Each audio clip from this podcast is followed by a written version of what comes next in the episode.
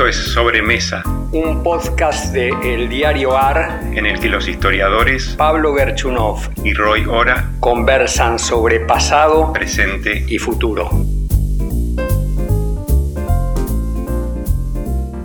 ¿Cómo estás, Roy? ¿Cómo estás, Pablo? ¿Qué tal? ¿Cómo andás? Bien, bien. En estos días de campaña electoral, muchos temas están saliendo y uno de ellos nos pareció interesante, lo charlamos, nos pareció interesante porque se vincula no a una cosa tan efímera como le damos plata a alguien y después mañana vemos si se, lo, si se la seguimos dando, sino que alude a un problema muy importante. ¿A qué me estoy refiriendo? ¿A qué, ¿A qué iniciativa me estoy refiriendo? A una que viene ya desde hace tiempo, pero que ahora está en el en las tapas de los diarios, que es la reconversión del trabajo informal en trabajo formal, convirtiendo los planes en una asistencia al empresario para que el empresario pueda contratar como trabajadores formales a estos que ahora vivan, viven en la intemperie. ¿Qué dirías de esto? Sí. Hay varios temas ahí. Uno asociado a la a la, economía popular, ¿no? Porque quienes se paran en ese lugar no siempre están tan contentos con esto, que sin embargo parece tener mucho consenso, ¿no es cierto? Una de las expresiones del presidente que más me sorprendió fue eh, Macri multiplicó por tres los planes y quitó todas las prestaciones, ¿no es cierto? Es decir, ¿qué es lo que estaba diciendo Alberto Fernández? Macri es el culpable o tiene una responsabilidad muy importante en el camino hacia una economía de los planes, que es un escenario que tenemos que revertir, ¿no es cierto? ¿Esto qué significa? Que Macri es, para ponerlo en palabras de Pichetto, un creador del pobrismo. Eh, y esto, yo creo que esto, esto está revelando un cansancio muy amplio, muy generalizado. Por eso los llamaban los carolinos a las organizaciones, ¿no? Por, por la ministra Carolina, Stanley. Claro, claro. claro. Sí, sí. Está revelando un, cansancio, una, una, digamos así, una crítica muy extendida a la economía popular que hoy está mucho más sospechada de lo que estuvo, creo, eh, en mucho tiempo, ¿no? Te hago una pregunta. ¿Está sospechada o además hay un cierto descontento ahí adentro también, ¿no? En, las barriadas, en los ah, sectores populares marginales, ¿no? Sí, bueno, claro, cuando digo sospechada, claramente estoy pensando en las voces del empresariado, clases medias, pero probablemente, y esto es, lo que, esto es lo que parece eh, o está apareciendo en las encuestas, en los focus groups o en las voces de aquellos que ocultan el mundo popular. Una suerte de cansancio, una suerte de agotamiento de la idea de que el Estado, vía planes o vía, otro tipo de transferencias, es el camino para construir una sociedad más solidaria, más integrada, con mayor bienestar. ¿no? Y yo estoy de acuerdo en cuanto a problema que vos señalabas al comienzo, ¿no? y esta es un poco la otra arista, que esto es más fácil de decir que de hacer. Es decir, el paso de los planes al empleo genuino una transición que termine con el empleo genuino, por cuanto eh, hace varias décadas que la Argentina retrocede en términos de creación de empleo formal, ¿no? Y esto me parece está muy vinculado con el hecho de que, por lo menos desde la década del 70, el sector industrial es una locomotora que cada vez tiene menos energía, ¿no? Déjame que te haga una observación, eh, una pregunta más que una observación. Yo lo que veo en, esta discusión es que cuando se buscan soluciones son lo que los economistas, llaman soluciones ofertistas. es decir, le bajamos el costo a los empresarios para contratar trabajadores que vienen de ese mundo popular, de ese mundo informal. ¿Vos no pensás que de pronto hay también un problema de capacitaciones esto es que el mundo formal, el mundo de trabajo formal, demanda un tipo de calificación que estos trabajadores han perdido, que esas familias han perdido? Pues yo creo que hay varios problemas ahí, ¿no? No me considero un experto ni podría opinar con mucha competencia sobre esto, pero yo creo que hay por lo menos dos o tres problemas. Uno vinculado a competencias profesionales de la población trabajadora, otro con el hecho de que, bueno, esta es una economía que no crece y en una economía que no crece difícilmente pueda crear nuevos puestos de trabajo genuinos, puestos de trabajo formales y en todo caso lo que puede hacer es sacar a algunos del mercado y poner a otros, ¿no? Exactamente. Eh, y después, bueno, está toda la discusión sobre las razones por las cuales no hay crecimiento. Bueno, y ahí entran otra una serie de variables. Otro día podemos hablar más de, de distinta naturaleza, ¿no es cierto? Pero claramente esto que el gobierno lanza, y yo creo que lo lanza muy en sintonía con el humor de esta, como vos decías, ¿no? El humor de una sociedad que está, que no ve respuesta en este problema, en esta manera de resolver el problema eh, de los excluidos, de los desempleados, insatisfacción social mucho más amplia y yo creo que eso es un poco lo que está en el fondo de, la, de una iniciativa que uno encuentra prácticamente en todo el arco político. Exactamente.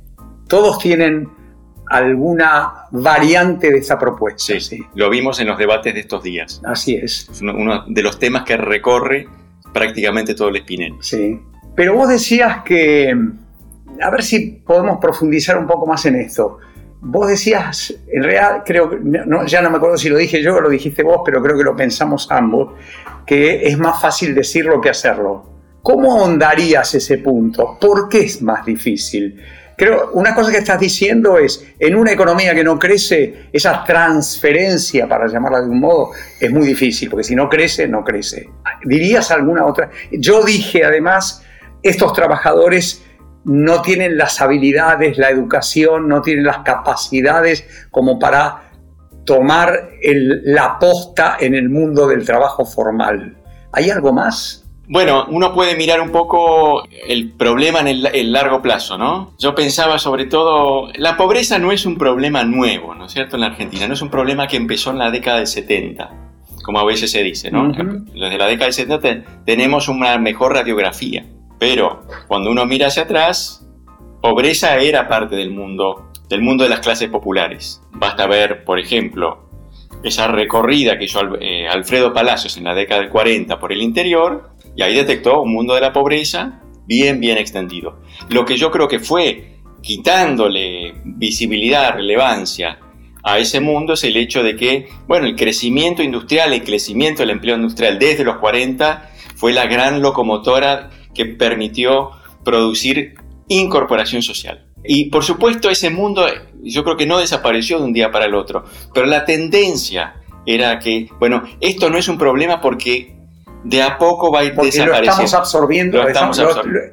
el crecimiento industrial lo está resolviendo. Lo está resolviendo. Eso es lo que pensábamos en los 60 o en los 50 o en los 40. Claro. Yo creo que eso nos, nos hizo poco sensibles al hecho de que existía algo de ese mundo, ¿no? Había, creo que hay otro aspecto por el cual eso tenía un lugar secundario en nuestras inquietudes, en las inquietudes políticas e intelectuales, y es que era mucho menos visible, porque no, no era pobreza urbana, no estaba a 10, 15, 20 kilómetros de la Casa Rosada, era pobreza rural. Sí, ¿no? Sí, y, pobreza sobre todo del interior, ¿no? Eh, claro, rural y del, interior. Bueno, hay libros escritos. Sí, sí, sí. Claro. claro. Entonces, eso también contribuía a ese diagnóstico que dice, bueno, la modernización, el avance industrial, el desarrollo de la sociedad urbana va a resolver el problema. Y el conector iban a ser las migraciones. Las migraciones. Había demanda, había migración del campo a la ciudad germaniano, digamos. Exactamente. Yo creo que eso revela un espíritu de época. Y yo creo que eso contribuye a explicar la manera en que pensamos el problema, fundamentalmente hasta los años 70, 80, si querés, ¿no? Es decir, eh, había algo ahí que, no, que la Argentina moderna, que la Argentina con legislación laboral, con la Argentina que podía mirar, mirar a la cara a, a quienes hablaban de progreso y no sentirse incómoda, ese mundo estaba en retroceso. Y claramente desde la década del 90 no es así, en parte porque esa pobreza se ha relocalizado, ¿no es cierto? Hace un rato hablábamos de el retroceso industrial, ¿no es cierto? Esa industria fue primero un gran atractor eh, de, mano de obra y luego un, un destructor de empleo y un generador de desempleo y de exclusión, ¿no? Exactamente al no poder incorporar, quedaban, eh, había mucha gente que quedaba en las márgenes. Exactamente. Eh, yo lo que, lo que veo ahí es que, bueno, aquella, aquella otra pobreza entonces era una pobreza que no ocupaba el centro de las... De las no, era una inquietud central. Y lo, creo que lo que estamos diciendo es que en la medida en que se urbaniza la pobreza y en la medida en que no hay nuevos sectores que sustituyan a la, industria manufacturera en la creación de empleo para los trabajadores menos favorecidos, menos calificados, eso lo convierte en un problema. Diría algo más, diría que ha habido una sucesión de crisis que fueron levantando el orden de magnitud del problema del que estamos hablando. ¿no? El ejemplo paradigmático es 2001, pero las hiperinflaciones también y cada una de las nuevas crisis va generando nueva marginalidad, ¿no? Sí, cada una de esas crisis hizo elevar el piso de la pobreza y del desempleo por lo menos uno o dos escalones. Exactamente. Eh, y de eso no hubo retorno. Y el otro elemento que yo creo que es importante en términos de la, la definición del problema, el lugar del problema en la agenda pública, tiene que ver con que, bueno, esa es una pobreza argentina, ¿no? Una, exclusión argentina. ¿Qué quiero qué decir? más así? ¿Qué quiero decir con esto? Que en los años, década del 30, o después de la gran recesión de 2008, por ahí, los sociólogos del trabajo en Europa, en Estados Unidos, decían, bueno, ¿se puede organizar a los desempleados? Y la respuesta es no.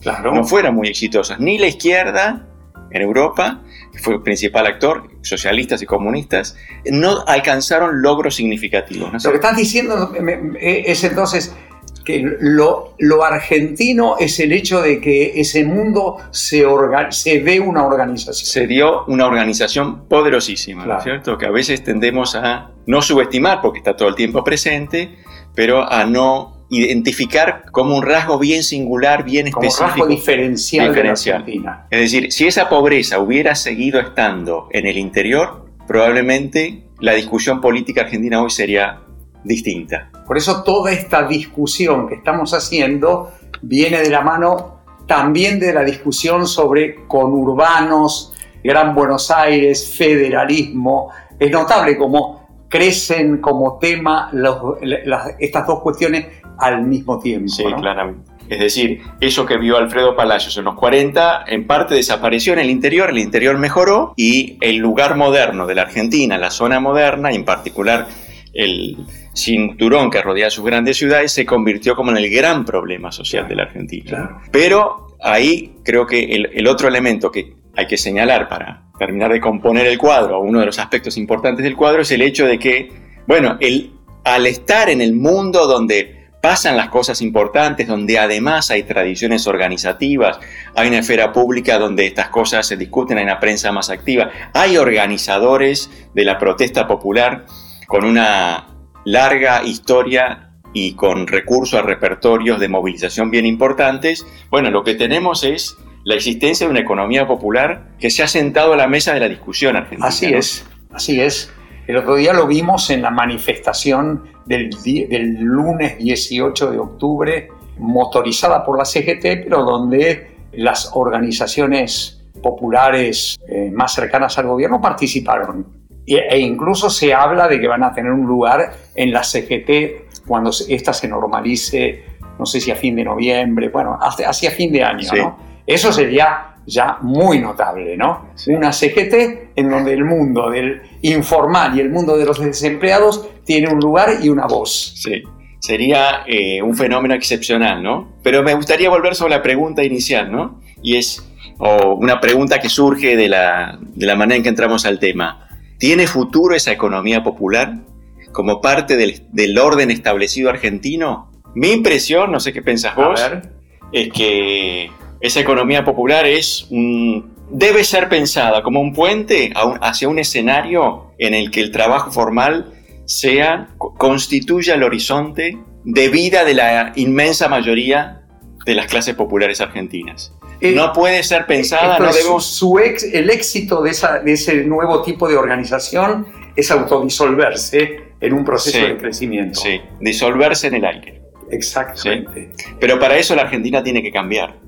Yo diría, la Argentina tiene que cambiar, pero nos queda la pregunta inicial. ¿Es una herramienta de cambio estas propuestas de usar los planes como subsidio para ser absorbidos por el mundo formal? Yo te adelanto mi, respuesta, soy muy escéptico acerca de que eso funcione realmente, salvo en algunos casos en que eh, se los mostrará como ejemplos, pero que no van a ser una, una solución social al problema. Sí, yo creo que el hecho de que no sea la primera vez que, se, que este tema se plantea, hubo iniciativas en el gobierno de Macri, hubo iniciativas similares en el gobierno de Dualde, nos está hablando de que es una puerta muy chiquita para entrar a una Argentina eh, con bienestar para todos. Sí.